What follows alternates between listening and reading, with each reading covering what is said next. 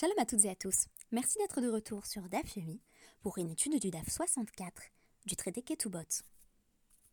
Dans cette page de notre traité largement consacré au mariage, il est question de la morédette, l'épouse qui se révolte ou se rebelle contre son époux. Pour mieux comprendre cette catégorie alarique, nous avons besoin de rappels tirés du DAF 63, puisque c'est dans le DAF précédent que la Mishnah nous est présentée, où apparaît cette euh, morédette auprès du mored, l'époux qui euh, se euh, rebelle lui-même contre sa femme. Donc nous avons besoin du, commentaire du Barthénoura sur la Mishnah pour mieux comprendre qui est la morédette. La morédette est une femme qui refuse d'avoir des relations sexuelles, mitashmish. Aval mimlacha, kofinota, la velo, daninanla, qui. Mais si elle refuse simplement euh, de, travailler, de faire euh, un certain nombre de tâches domestiques qu'elle a l'obligation de faire si euh, elle ne peut pas les déléguer, alors on, on, la contraint à effectuer ces tâches, mais on ne juge pas qu'elle est une épouse rebelle. Comment procède-t-on donc pour punir l'épouse rebelle? Pour Hatinla, Miktubata, Shiva, Dinarim, Bashabat. Chaque semaine, on prend la somme qui a été inscrite dans son contrat de mariage, et on retire 7 dinars. Selon Rabbi Yehuda, on ne, retire que Shiva euh, Tarpakin ou Tarpikin, ce qui correspond à euh, des demi euh, des demi dinars, donc moitié moins. Ad pour pochet, jusqu'à quand on descend? Ad keneged ketubata, jusqu'à ce que on ait dépensé toute la somme inscrite dans son contrat de, mariage. Rabbi Yossi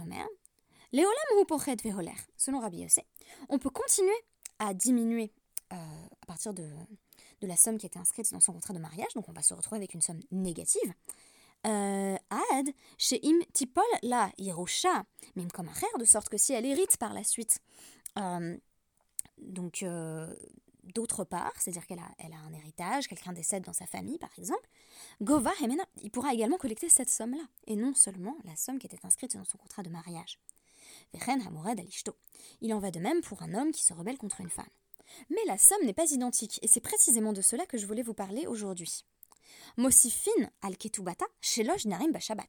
Cette fois-ci, on va procéder à une pénalisation qui va consister à ajouter euh, 3 dinars par semaine euh, dans le contrat de mariage de l'épouse, ce qui signifie que le jour où ils vont devoir divorcer, le mari va avoir à débourser une coquette somme.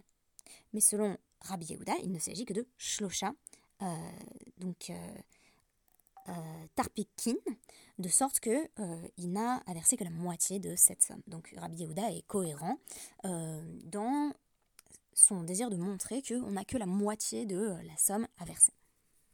Donc suite du Barthénora, que signifie Ad Keneget Ketubata jusqu'à avoir atteint la somme inscrite dans sa Ketuba Donc qu'est-ce qu'on fait une fois que eh bien, il n'y a plus d'argent à perdre C'est-à-dire le nombre de semaines est passé euh, qui fait en sorte que bah, elle n'a plus d'argent, tout simplement.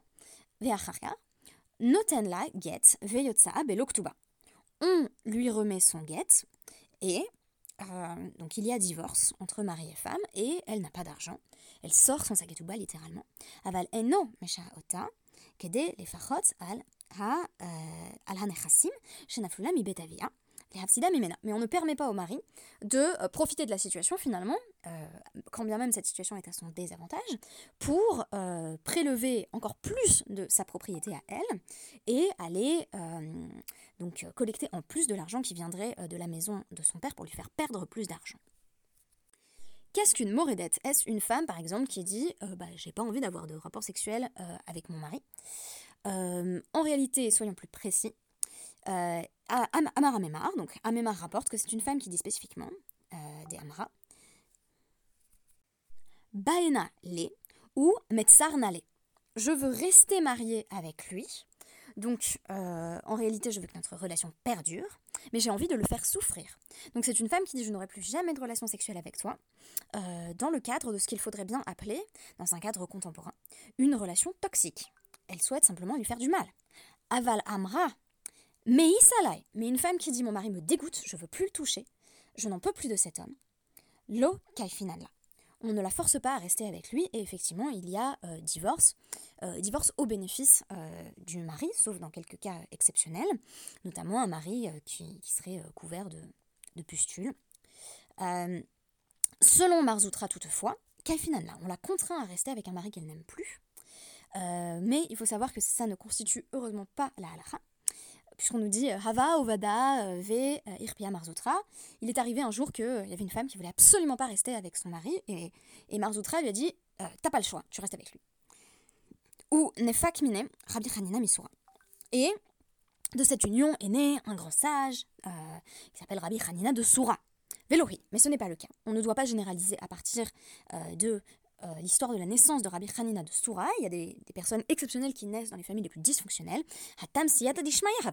Là, euh, c'était une grande chance finalement que, l'enfant né de cette union euh, soit devenu Rabbi Hanina de Soura, mais c'était par, la grâce, par la grâce du ciel, c'était avec, l'aide des cieux.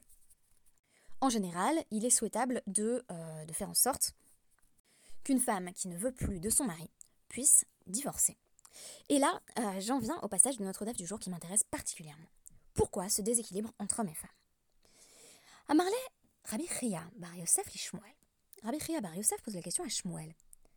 Ma ben Mored les Moredet, pourquoi cette différence entre l'homme qui se rebelle contre sa femme, c'est-à-dire l'homme qui dit euh, Je ne souhaite plus avoir de relations sexuelles avec toi, euh, mais je veux pas non plus qu'on divorce alors que c'est son obligation religieuse, hein, Onata, il lui doit en réalité le plaisir conjugal. Les Moredettes, alors pourquoi est-ce qu'on va pénaliser plus la femme qui, elle, n'a pas cette obligation? C'est un paradoxe, après tout.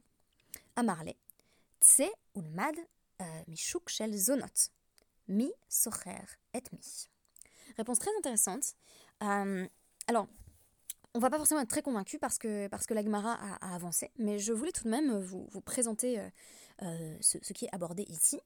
Donc, euh, c'est euh, la réponse de Shmuel qui est va voir dans le marché des prostituées. Qui paye les services de qui Sous-entendu, ce sont les hommes, constat empirique, qui font plus appel aux services de prostituées que les femmes. On pourrait déduire de là que le désir des hommes est plus impérieux en d'autres termes, qu'une femme serait plus à même euh, de supporter l'abstinence. C'est pourquoi j'ai choisi en guise de référence du jour Lysistrata, où Aristophane va mettre en scène des femmes qui, en se révoltant contre la domination euh, des hommes, vont euh, utiliser la grève du sexe pour garder un pouvoir finalement sur leurs époux. L'argument présenté ici, vous l'aurez compris, est le suivant un homme va plus souffrir de l'abstinence qu'une femme. Euh, et c'est aussi ce que semble suggérer Lysistrata, puisque euh, lorsque les épouses annoncent que ce sera ceinture, euh, eh bien elles se privent, certes, mais apparemment moins. D'avoir à faire, autre explication qui m'a semblé tout aussi fascinante et stimulante, Ze yitzro mi vezo yitzra mi bifnim. ça m'intéresse beaucoup plus, hein, à vrai dire le désir de l'un est vers l'extérieur. Yetzer, c'est le penchant, euh, c'est la, pulsion euh, désirante également. Euh, la pulsion désirante de, de l'homme va vers l'extérieur, tandis que la pulsion de désir de la femme est intérieure. D'ailleurs, dans le traité Nedarim, euh, c'est une caractéristique féminine qui va être amplement louée. À savoir que euh, une, femme a finalement la, la la réserve, euh, de ne pas exprimer intelligiblement ou clairement son désir, mais elle le laisse entendre. Cette discrétion en matière d'expression du désir fait l'objet des louanges des sages. Mais alors, qu'est-ce que signifie Yitzro Mibarot? Eh bien, c'est Rachi qui euh, va nous proposer la lecture suivante. Kishoyoni kar ou midgane. Littéralement, son érection est vue, est connue, est su, c'est-à-dire on, voit quand un homme en, peut plus, est fou de désir, et c'est Midgane, ça a quelque chose de honteux, ça a quelque chose de, dégoûtant. Donc on voudrait, euh, au niveau sociétal, faire en sorte que euh, des hommes qui ont une épouse morédette ne se retrouvent pas en situation d'impuissance face à leurs propres désirs. Par exemple, euh, si on voyait qu'ils ont une érection dont ils ne savent que faire. Je rappelle qu'on est dans un, dans un contexte où la masturbation n'est pas une option et est considérée comme, euh, comme interdite. Donc, euh, c'est parce que on, ne souhaite pas que l'homme se retrouve dans cette situation que on va pénaliser plus lourdement la femme. Première hypothèse donc euh, expliquée par Ashi Tsaharo Meruba, euh, la souffrance d'un homme est supérieure. Euh, deuxième explication, en réalité leur souffrance est simplement différente. Il y a une souffrance qui est, qui est intériorisée, l'autre extériorisée, mais femmes et hommes éprouvent euh, un désir sexuel comparable, mais le désir sexuel de l'homme va être visible et donc gênant. Voilà, c'est une autre manière de traduire euh, ou euh, voilà, c'est embarrassant. Et donc on considère qu'en cela, euh, une épouse a plus de pouvoir sur son mari euh, que l'inverse, parce qu'elle est capable d'être plus discrète dans l'expression de son désir. Euh, et l'homme, en quelque sorte, est rivé à quelque chose de très physique, de très matériel, à savoir son érection, qui rend son désir visible. Et les sages éprouvent une certaine honte par rapport au corps masculin qui est lié à ça.